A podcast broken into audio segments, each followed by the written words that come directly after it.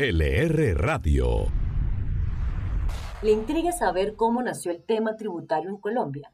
Aunque los impuestos nacieron desde la época precolombina, el sistema tributario como tal se comenzó a estructurar en el Congreso de Cúcuta que se realizó en 1821 y en el que se suprimió esa alcabala que era un impuesto antiguo que se pagaba por todas las transacciones y trueques.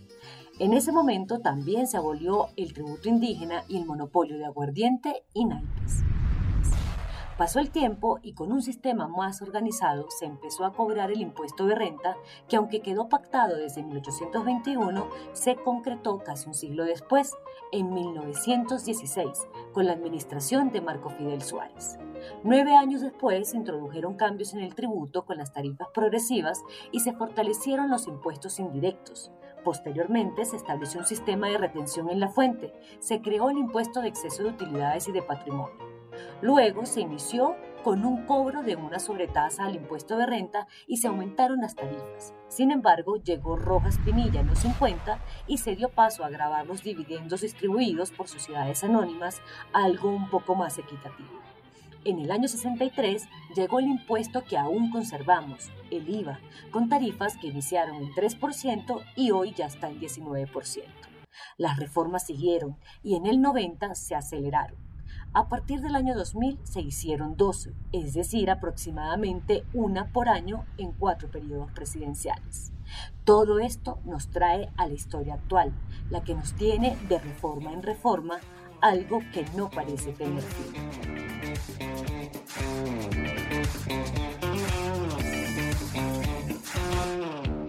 Bienvenidos a un nuevo capítulo de LR Radio, la radio económica. Mi nombre es Vanessa Pérez y hoy hablaremos de la reforma tributaria, un tema polémico luego de que el gobierno nacional tuviera que retirar el proyecto que presentó el anterior ministro de Hacienda, Alberto Carrasquilla. Superado ese momento, por fin se radicó en el Congreso, tuvo su primera ponencia y al parecer va mejor que el anterior. Laura nos da más detalles de lo que pasó esta semana con el proyecto de inversión social. Así es, Vanessa. En total se radicaron cinco ponencias, dos negativas que buscaban archivar el proyecto de los congresistas Carlos Alberto Carreño y Wilson Arias, y tres positivas, una de congresistas del Partido Verde, otra de los congresistas David Racero, Aida Abella y Gustavo Bolívar, y la ponencia mayoritaria, que firmaron 25 representantes a la Cámara y 16 senadores, que fue la que radicó el Ministerio de Hacienda el pasado martes. Sin embargo, algunos senadores piden archivar el proyecto por considerarlo regresivo, inequitativo e ineficiente. Ahí lo que pasó fue que el representante Carlos Alberto Carreño solicitó a las comisiones económicas que se archive el proyecto de ley de inversión social y dijo que este era más de lo mismo, un proyecto sastre confeccionado en beneficio de los intereses del gran capital. El representante además dijo que este proyecto no representa ni representaba los intereses de los ciudadanos que salieron a marchar y que no redistribuye el ingreso como a su juicio se necesita. Sin embargo, esta ponencia fue negada. Otra de las negadas fue la del Polo, en la que eh, Wilson Arias aseguró que el proyecto de ley de inversión social no es estructural debido a que no toca los ingresos y patrimonios de los más ricos, por lo que también solicitó archivarse, pero una vez más, negativa. Desde antes que el ministerio radicara, se habían hecho 344 proposiciones, de las que solo se avalaron 28. Por eso, finalmente quedaron 16, igual que en la propuesta inicial. 15 se modificaron, 4 se eliminaron y 25 se agregaron. Ahí lo que el gobierno propuso como una carta adicional fue fortalecer las políticas de empleo, como ampliar el PAEF hasta 2022 y así apoyar a las empresas. También está ahí en el articulado establecer medidas que permitan la movilización y realización de activos del Estado a través de la SAE y el CISA. Y bueno, sin dejar por fuera que se volvió a tocar el tema de días sin IVA que ya quedó consagrado en esta nueva propuesta. Con todo esto sobre la mesa, creería uno, Jorge, Ana, Laura, Narciso, que este tema de la reforma tributaria va a salir este año y que va a salir muy bien, porque los que tienen menos ingresos son los que menos van a aportar y viceversa. ¿Ustedes qué opinan? Como, como dicen algunos medios y muchos expertos que hablan en redes sociales sobre todo, es que esta reforma no puede ser una colcha de retazos literalmente hablando. Y es que hay que centrarse en lo que es y en lo que se tiene, sin ir más allá y seguir alargando y postergando este, que, para que este proyecto pues, se lleve a cabo. Efectivamente, y es importante que los congresistas, el gobierno y la ciudadanía, eh, todos en general, entendamos que como todo en la vida hay que hacer un balance entre lo ideal y lo posible. Ya se ha dicho en varias ocasiones que esta reforma posiblemente no nos exima de, de que tengamos que hacer otra más adelante. Sin embargo, eh, esta que está planteada acá en el Congreso tiene elementos que son fundamentales para la reactivación económica que necesitamos y en ese sentido sería importante darle trámite a esto sin mayor dilación. En efecto, Laura, eh, definitivamente queda la tarea pendiente al próximo gobierno, porque digamos hay un problema estructural en las finanzas públicas que viene desde la Constitución del 91 y hasta ahora como sociedad no, hemos sido capaces de darnos el lapo de, aceptar eso y de aceptar que tenemos que pagar más impuestos para, para cubrir ese desequilibrio entre ingresos y egresos. Es decir, el próximo gobierno va a tener ese reto, además para recuperar el grado de inversión que perdimos recientemente. Dicen que los economistas ¿no? suelen contar la plata, el dinero, pero los políticos solamente cuentan votos. Y aquí hay que ver que dentro de esta discusión y de esta conversación, naturalmente se escuchan los cantos de sirena de aquellos que creen que todo se puede lograr mágicamente. Es decir, eh, no toquemos demasiadas cosas. Total, Total, alguna forma se va, se va a encontrar. Una de ellas la propone un candidato presidencial, que es emitir pesos desde el Banco, digamos, de la República y que esos pesos se repartan en la puerta. También podríamos hacer una cosa, ¿por qué no imprimimos un montón de títulos universitarios y convertimos a Colombia en el país más educado del mundo eh, otorgando títulos? Bueno, con el dinero pasa lo mismo. Eh, lo que aquí hay que tener muy presente es que el nivel de endeudamiento de Colombia está creciendo y las deudas siempre las paga alguien. Y el segundo aspecto a tener en cuenta es que como consecuencia de la pandemia, el gasto público y el gasto social, ese que está orientado precisamente al sector más desfavorecido y que por tantos años hubo reclamos y reclamos y que hoy como consecuencia de una pandemia se le está dando y se está mejorando y se está ayudando, bueno, eso es más gasto público. Estamos hablando de un 20% de gasto público mayor a los niveles que había en el país en 2019. Eso se financia de una única manera. O se emiten bonos para conseguir deuda y que después sea un, sea un pagadiós que vaya a saber quién lo va a pagar, o se incrementan los impuestos. Y el tercer aspecto que tiene que ver con los impuestos es Colombia sigue teniendo un problema muy grande de informalidad. Y en algún momento alguien va a tener que poner las barbas en remojo para ver cómo toda una sociedad, como ocurre sobre todo en los países más desarrollados, puede integrarse al sistema formal y al sistema impositivo. Eso les aseguro erradicaría el déficit fiscal de Colombia. Jorge, el reto es grande. Y si lo vemos como lo dice el dicho popular, lo bueno, lo malo y lo feo, lo bueno es que el gobierno ya logró radicar la, el proyecto de ley y que logró de 344 proposiciones agregar solo 25, que eso es un gran camino recorrido. Lo feo es que en medio de ese déficit fiscal del que estábamos hablando, en medio de ese endeudamiento público tan alto que tenemos, la mayoría o la mayor parte del proyecto de ley de inversión social está concentrado en dar beneficios, en dar auxilios económicos que no sabemos de dónde van a salir. Y lo malo es eso, que al final de la discusión seguramente se van a incorporar algunos artículos de los cuales no muchos vamos a quedar contentos. Hablamos el lenguaje de los triunfadores, LR Radio.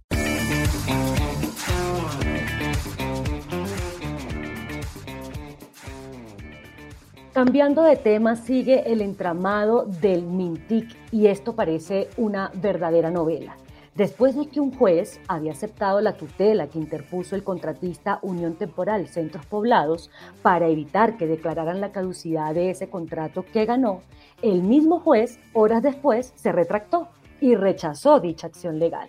Narciso, ¿qué pasó con esta decisión? El juzgado primero promiscuo de Puerto Colombia reversó este miércoles la decisión de aceptar la acción de tutela de la Unión Temporal Centros Poblados, con la que se buscaba frenar la caducidad del contrato con el Ministerio de Tecnologías de la Información y las Comunicaciones por más de un billón de pesos. En un principio, el juez Alberto Mario Espino había ordenado suspender los efectos de la resolución en donde se ordenaba la caducidad del contrato, además de frenar la orden de embargo a la Unión Temporal y a todos sus integrantes hasta por 70 mil millones, pero finalmente decidió rechazar la acción de tutela. ¿Qué han dicho los protagonistas de esta historia? Ana María nos trae las declaraciones de la ministra de las TIC, Karen Abudinen, y también de la defensa de Unión Temporal Centros Poblados. Pues resulta que la ministra a través de su Twitter aseguró que la caducidad del contrato se hizo para proteger los recursos y el desarrollo del proyecto de conectividad. Con eso, Abudinen afirma que el proyecto sigue en pie y con la pasada del contrato a ETB sí se cumplirá lo que prometió sin embargo, ahí es importante contarles que la defensa de Unión Temporal Centros Poblados dijo en una rueda de prensa esta semana que los integrantes de la firma tienen derecho a demandar. No se aclaró por cuánto sería la demanda, pero sí que se presentará siempre y cuando el Juzgado Civil de Barranquilla decida declarar improcedente la acción de tutela. Entonces, los integrantes de la Unión Temporal tienen derecho a demandar que se les cancele la utilidad que hubieran recibido de haber podido terminar la totalidad de los contratos que están en ejecución y que como consecuencia de la causidad no pueden continuar. ¿Sí me explico? Adicionalmente, van a dejar de trabajar durante cinco años. Los integrantes de la Unión Temporal tienen contratos firmados casi por 8 billones de pesos. No pueden demandar el pago de 8 billones de pesos, porque los 8 billones de pesos es lo que valen los contratos, pero sí la utilidad que hubiesen recibido por haber ejecutado esos contratos. Los que creen que su futuro es el éxito, escuchan LR Radio.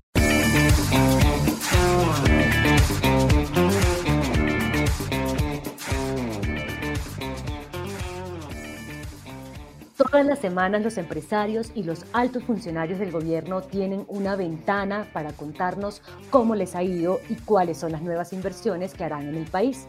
Laura, ¿a quién estuvimos esta semana en Insay LR? Esta semana nos acompañó Julián Santiago Vázquez, gerente del IDEA, que sobre la propuesta de la gobernación de Antioquia y el IDEA de venderle a EPM su participación en la Sociedad Hidroeléctrica Ituango, dijo que de hacerse efectiva la operación, los recursos serían destinados a proyectos de alto impacto económico y social en el departamento. Nosotros tenemos una gran preocupación por la equidad de Antioquia. Eh, conocemos pues que el gerente ha dicho, hombre, existe voluntad para comprarlo, no con participación, sino con dinero. Esa no es nuestra intención, porque las cosas hay que decirlas como son, Tatiana. Eh, nuestra principal preocupación es que logre llegar recursos a las regiones y se logren atender tantas dificultades eh, que se tienen.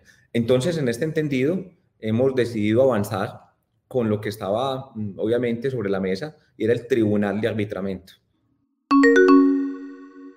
También estuvo en este espacio el CEO de Arrocera La Esmeralda, José Manuel Suso, quien nos contó un poco sobre sus planes de exportar arroz a Estados Unidos en 2022 y también nos habló de la expansión que vienen haciendo para conquistar el mercado de Bogotá, al que no habían llegado porque su mercado se concentra principalmente en el Valle del Cauca. Maquila todavía, Coratiendas va a ser el primero de nuestros clientes. Ellos hicieron un arreglo con nosotros para aceptar nuestra marca en Bogotá. Es una cadena muy valiosa, la escogimos a ellos eh, y les vamos a entregar nuestro arroz. Nuestro arroz va a crecer allí. Estamos en este momento empacando el primer viaje para ellos y resulta que tenemos los inconvenientes de, de, los llanos orientales. Vamos a empacar acá en Jamundí, en la otra planta, en la que tiene 71 años. Vamos a empacarle el pedido porque a Coratiendas tenemos que cumplirle con... Los creadores de unicornios están en LR Radio. No solo las grandes empresas o los grandes empresarios tienen su cabida y su presencia en LR Radio. En nuestra sección SOS Emprendedores, las compañías más jóvenes, las startups, esos proyectos colmados de sueños tienen un espacio para contar sobre lo que están haciendo. Lilian nos cuenta quiénes estuvieron esta semana. Hoy quiero que conozcan una marca que se llama Dominica Flores para el Alma. Ellos hacen arreglos para regalos con flores y los adaptan según lo que busquen las personas. La empresa nació en Bogotá en 2016 y en 2020 habían abierto tiendas en Medellín, Cali y Cartagena. Sin embargo, se vieron muy afectados por la pandemia, por lo que tuvieron que cerrar su local en Cartagena. Sin embargo, han seguido impulsando sus ventas por redes sociales y la idea es seguir creciendo por medio de esta plataforma. Por lo que si quieren conocerlos pueden entrar a arroba dominica oficial al final con dos L's para así seguir apoyando a los emprendedores. LR Radio, información para decidir.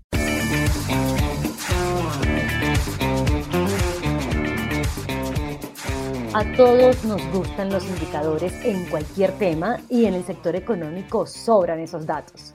Esta semana se conoció la encuesta Pulso Social del DANE y Narciso nos cuenta qué cifras interesantes hay en este reporte. Esta semana el DANE reveló la encuesta de Pulso Social en la que se mide la realidad de la sociedad colombiana, sus principales problemas y preocupaciones. Así, se mostró que la confianza del consumidor en julio se ubicó en un 35%, lo que representa el mejor dato en lo corrido de todo el año. Y aunque esto representa una buena noticia, lo cierto es que la encuesta también reveló que 46.5% de los jefes de hogar vieron su situación peor ahora que la vivida hace 12 meses. Nosotros estamos hablando de la situación económica del hogar en los próximos 12 meses, pues es importante resaltar frente al optimismo, que son las líneas gris y negra, que automáticamente nos permiten centrarnos en aproximadamente eh, un, un nivel, en este caso del 34.4% de hogares que nos reportan considerar que la situación económica de su hogar Jorge, el presidente Iván Duque ha dado mucha noticia en su viaje a Corea y una de las que más me llama la atención es que se concretó el ingreso de Colombia como miembro al Instituto Internacional de Vacunas de la ONU. Esto es una noticia positiva para restablecer el desarrollo de vacunas en el país. ¿Cómo fue ese proceso? Bueno, efectivamente, durante la visita del presidente Iván Duque a Corea del Sur, una visita de Estado, se oficializó la adhesión de Colombia al Instituto Nacional de Vacunas de la ONU.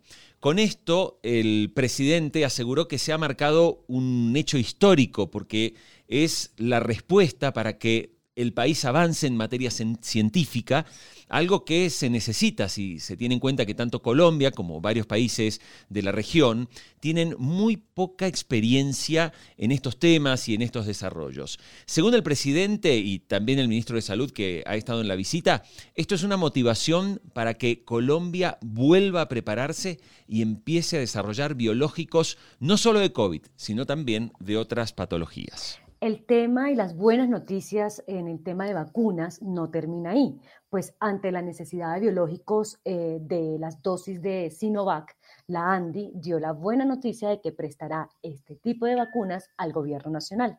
Ana María, cuéntanos de qué se trata esta iniciativa. Exactamente, se empezó a escuchar de una falta de biológicos de Sinovac y lo grave ahí era que aún faltaban muchos por segunda dosis, mejor dicho, más de 200 mil personas en específico. Es por eso que el gobierno le solicitó a la ANDI facilitar a título de préstamo las dosis requeridas por las entidades territoriales. Esto teniendo en cuenta que en septiembre se deben restituir, pues para que no afecte otros esquemas de inmunización. LR Radio la primera radio digital de economía. Bueno, otras de las secciones tradicionales del diario es Caja Fuerte, ¿no? Esos confidenciales, esos datitos curiosos del mundo de las empresas, siempre para compartir, para entretenerse también, pero sobre todo estar muy informado. Vamos a escuchar Caja Fuerte. Caja Fuerte. Los confidenciales que debes saber. El cannabis sigue cogiendo relevancia. Mejor dicho, este mercado va disparado que da miedo. y ahora se mete en conversaciones políticas, pues la última semana Twitter Space tuvo varias conversaciones sobre el cannabis con precandidatos presidenciales y ahí la consultora Trendmark analizó el efecto de cualquier aspirante que apoye o no la regulación de la planta. Según ellos, el tema será pregunta obligada durante toda la campaña. Pero en realidad, si un candidato muestra su apoyo a la marihuana, no le haría perder más de 5% de sus votos potenciales. Space Jam está de moda y pues LeBron es un personaje del básquetbol que ya todos conocemos.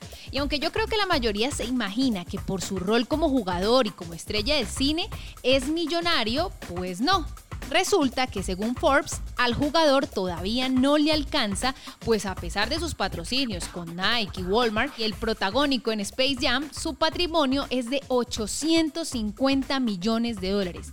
Eso es lo que le queda después de impuestos y otros gastos tras reunir en 18 años de carrera más de mil millones de dólares y casi 400 millones de dólares en salario. Parece que a Lebron no le alcanzó para entrar a la lista. ¿Trabaja en exceso?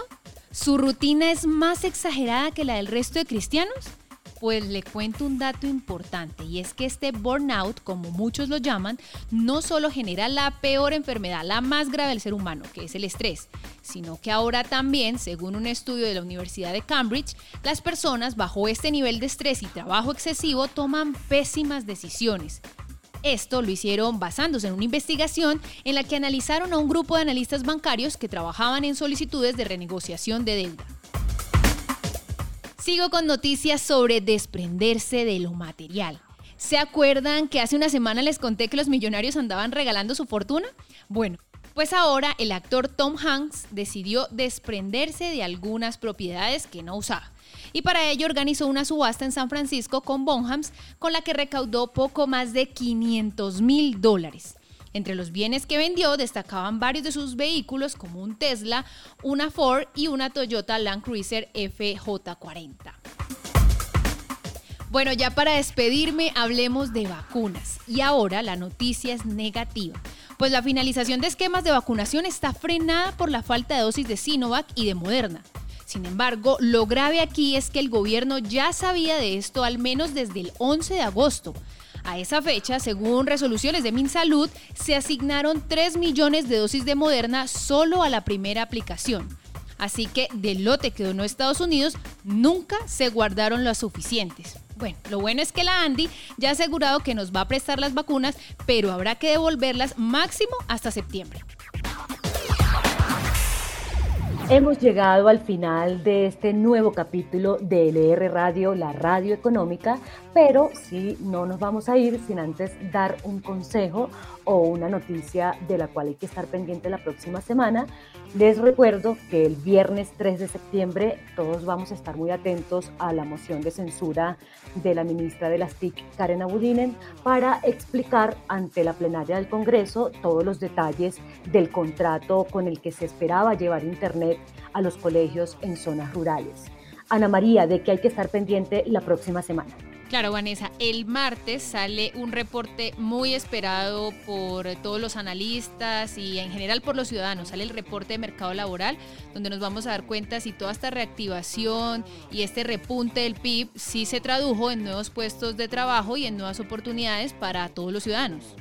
Narciso, un consejo o una noticia de la cual hay que estar pendiente la próxima semana pues tendremos que estar pendientes del trámite de la reforma tributaria, a pesar de que el ministro de Hacienda, José Manuel Restrepo Mondano, dijo que la discusión y aprobación en las plenarias de Senado y Cámara debería estar haciéndose entre el 7 y el 10 de septiembre.